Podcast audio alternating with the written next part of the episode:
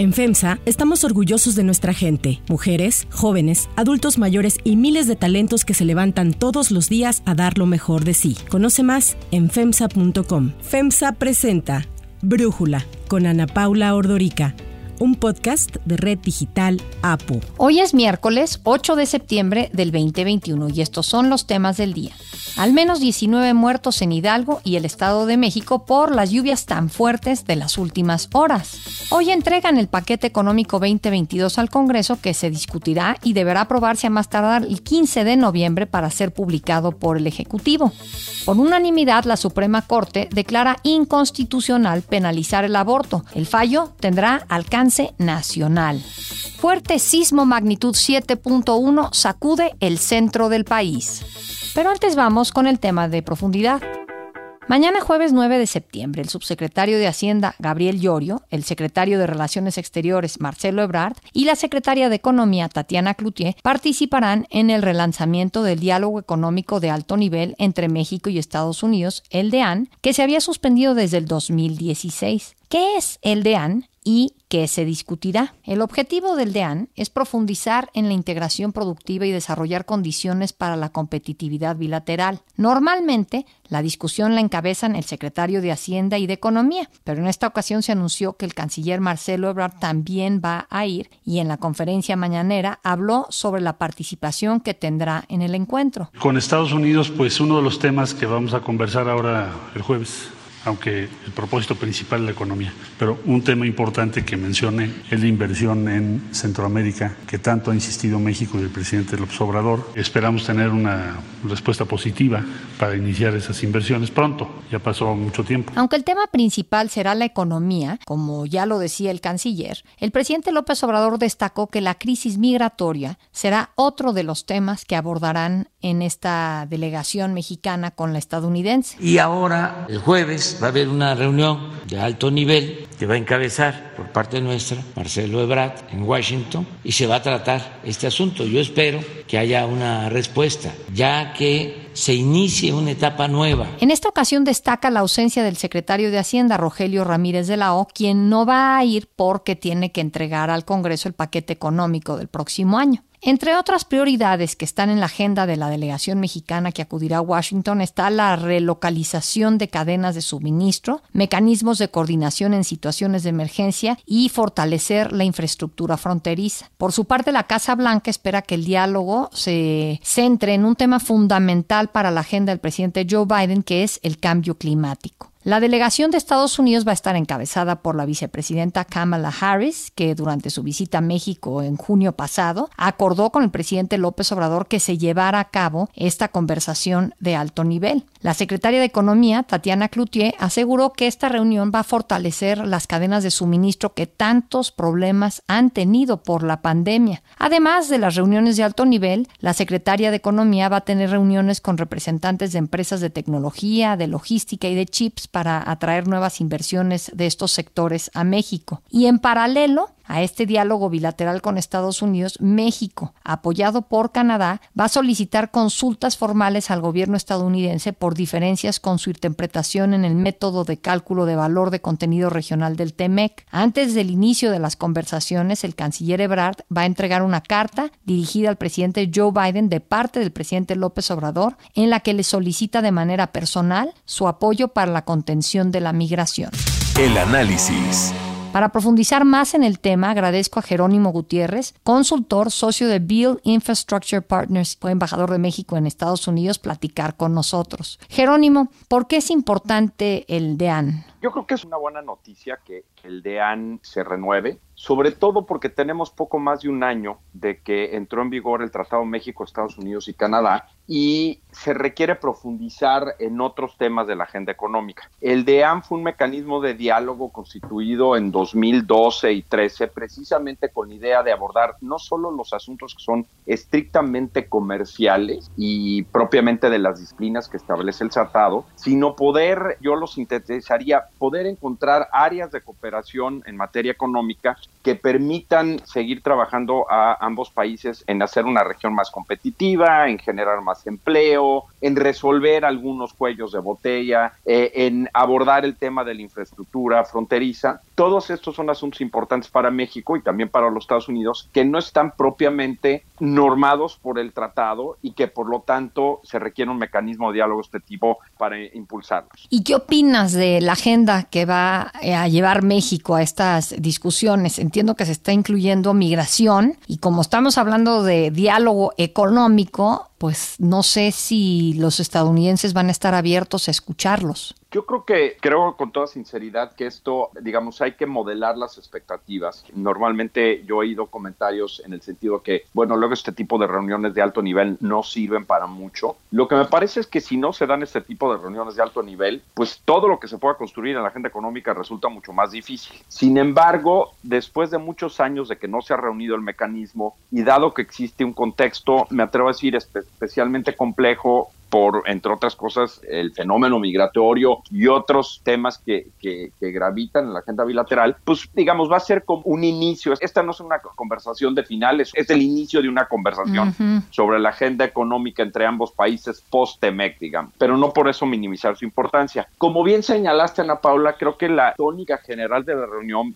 va, sin duda, va a estar muy influenciada por lo que está pasando en materia migratoria. La economía y la migración se encuentran íntimamente vinculadas, pero el tema migratorio no es tradicionalmente parte de la agenda del DEAN, pero como señalas, el presidente López Obrador está enviando una carta, es una prioridad para la administración Biden. Entonces, yo creo que va a estar en buena medida influenciado por eso y por el deseo de ambos países, digamos, de lograr un mejor manejo del fenómeno migratorio. Y tampoco creo que esté fácil. Incluso uno de los puntos que se señala y que han señalado donde la narrativa de ambos países, y me atrevo a decir de todo el mundo, está muy alineada, es decir, hay que invertir y promover el desarrollo económico y social y sustentable en el sur de México y, en Centroamérica. Por supuesto que hay que hacerlo. Yo me atrevería a decir a que ha habido a lo largo de los últimos décadas esfuerzos de los propios países centroamericanos, del propio gobierno de Estados Unidos, del gobierno de México, por hacer precisamente eso y no han funcionado con toda claridad del todo. Me parece que no es fácil, los cuatro pilares que han sido anunciados, eh, reconstruir juntos después de la pandemia, el desarrollo en Centroamérica y el sur de México, herramientas para la prosperidad futura y invertir en su pueblo, pues sin duda son los correctos. Creo que va a ser muy importante ver cómo esos grandes pilares se desdoblan en acciones específicas. Ahora, eh, sí vemos un problema muy grande en lo migratorio y sí de alguna forma México está haciéndole un trabajo a Estados Unidos porque los migrantes que llegan a la frontera sur de México no se quieren quedar en México, quieren ir a Estados Unidos. ¿Cómo crees tú que debería de abordar México esto con el gobierno de Joe Biden? Pues mira, Ana Paula, es una opinión, eh, digamos, muy personal en función de la propia experiencia y, eh, que yo he tenido en eso durante muchos años, de aciertos y por supuesto de errores en los que estoy involucrado. Entonces, uno tiene que, creo que, emitir una opinión con mucha humildad al respecto. Pero yo te diría dos o tres cosas. La primera es, invertir para desarrollar y atacar las causas de origen de la migración es acertado, es difícil y no porque eso sea el objetivo, hay que desatender o es, digamos, lógico desatender lo que está pasando en ese momento. Es decir, no va a ser fácil incidir de manera rápida en las condiciones para limitar la migración porque hay aún en condiciones relativamente humanas existen diferenciales de ingreso muy grandes, existe dinámicas de población que se complementan, en fin, una serie de factores. Dos, yo sé que hay mucha preocupación por lo que está pasando en México ahorita y por las imágenes que se han visto en la televisión y en los medios recientemente ante, digamos, la llegada de nacionales de Centroamérica y de otros países y la manera en que México ha tenido que responder.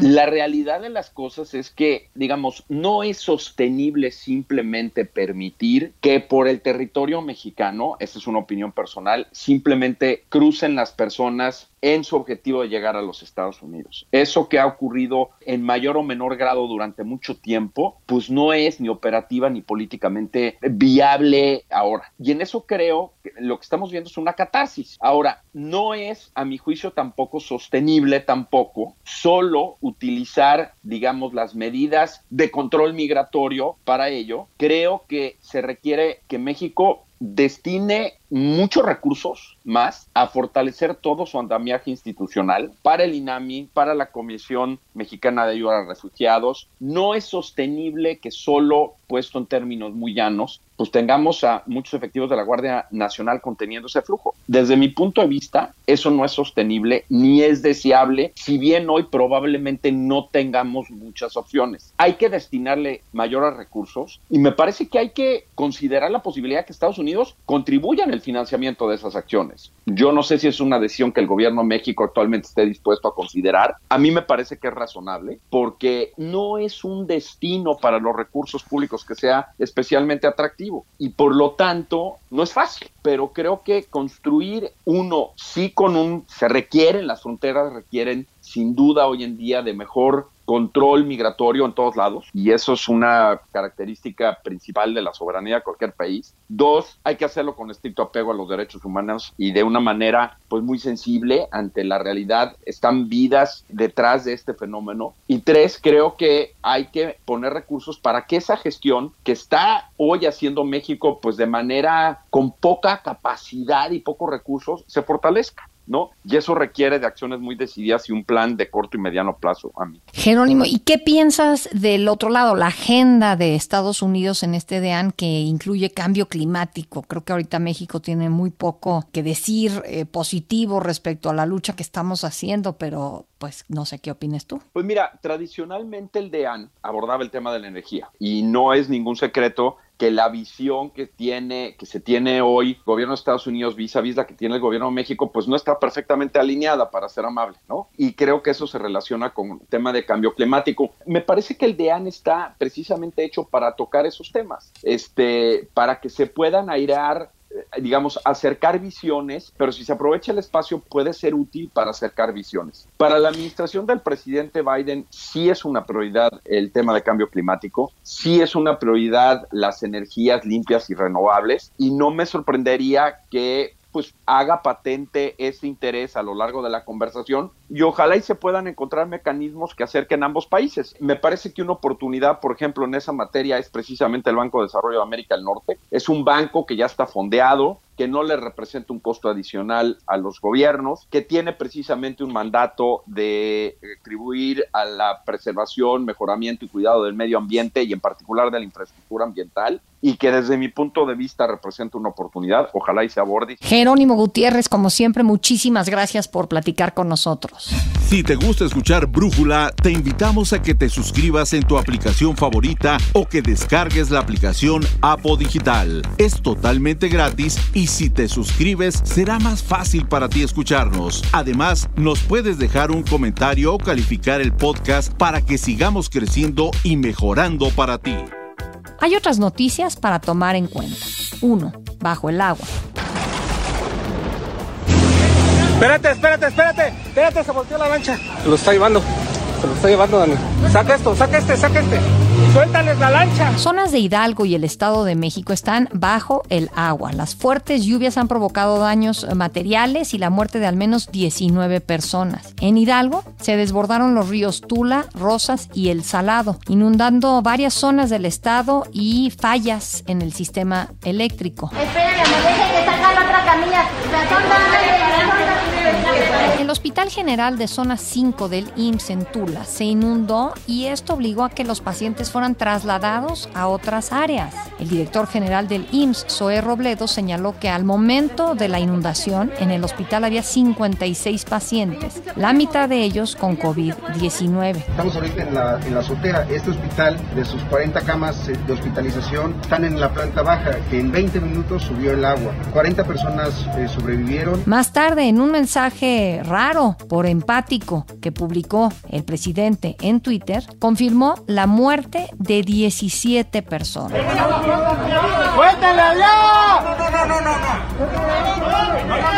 En el Estado de México, las lluvias afectaron principalmente el municipio de Catepec, en donde al menos murieron dos personas. Tuvimos unas lluvias atípicas muy fuertes en eh, toda la región del oriente del estado, en particular en el municipio de Catepec. Ya sabemos que septiembre es el mes en que más llueve. Está lloviendo mucho. Ayer tuvimos inundaciones en muchos estados del país.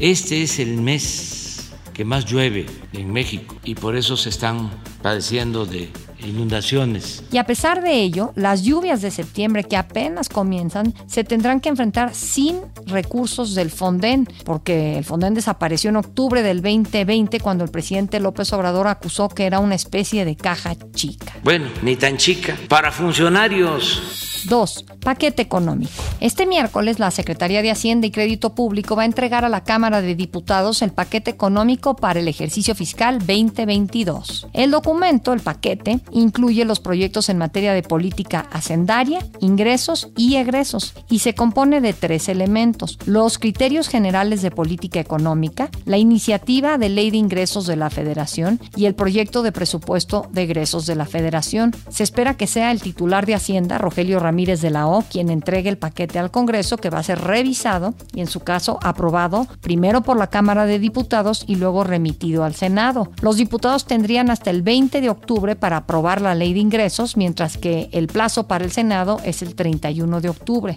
El proyecto de presupuesto de egresos, que solo es revisado por los diputados, tendrá que ser aprobado a más tardar el 15 de noviembre. Ramírez de la O ha señalado que el paquete económico 2022 no contempla aumentos en impuestos y adelantó cuáles son sus pilares. El primero son los apoyos sociales para el bienestar. El segundo es la estabilidad y solidez en las finanzas públicas. Y el tercero es el apoyo a proyectos regionales de desarrollo. Para Brújula, José Yuste, economista y periodista de finanzas, explica qué se espera del paquete económico 2022. Se puede decir que va a ser un paquete inercial, a no ser por la parte de ingresos donde pueden venir interesantes sorpresas. Una de ellas sería desde luego la simplificación en el pago de impuestos, tanto de personas físicas como de empresas. Esa va a ser una apuesta. La otra, ya se ha dado a conocer, es los grandes contribuyentes, cobrarles a los grandes contribuyentes, va a ser también otra. Se va a intentar incluso cobrar también a la economía informal a través de cómo, de ver el transporte que utiliza la economía informal y sobre todo incluso se ha hablado hasta de un impuesto rosa, obviamente dirigido para la mujer. Aparte de estos temas de ingresos, que sería la parte eh, novedosa que podría tener, desde luego va a venir lo clásico y la parte inercial de los proyectos insignias del presidente López Obrador, pero veremos si Rogelio Ramírez de la O intenta algo más, por ejemplo, crecer a través de la inversión privada, público,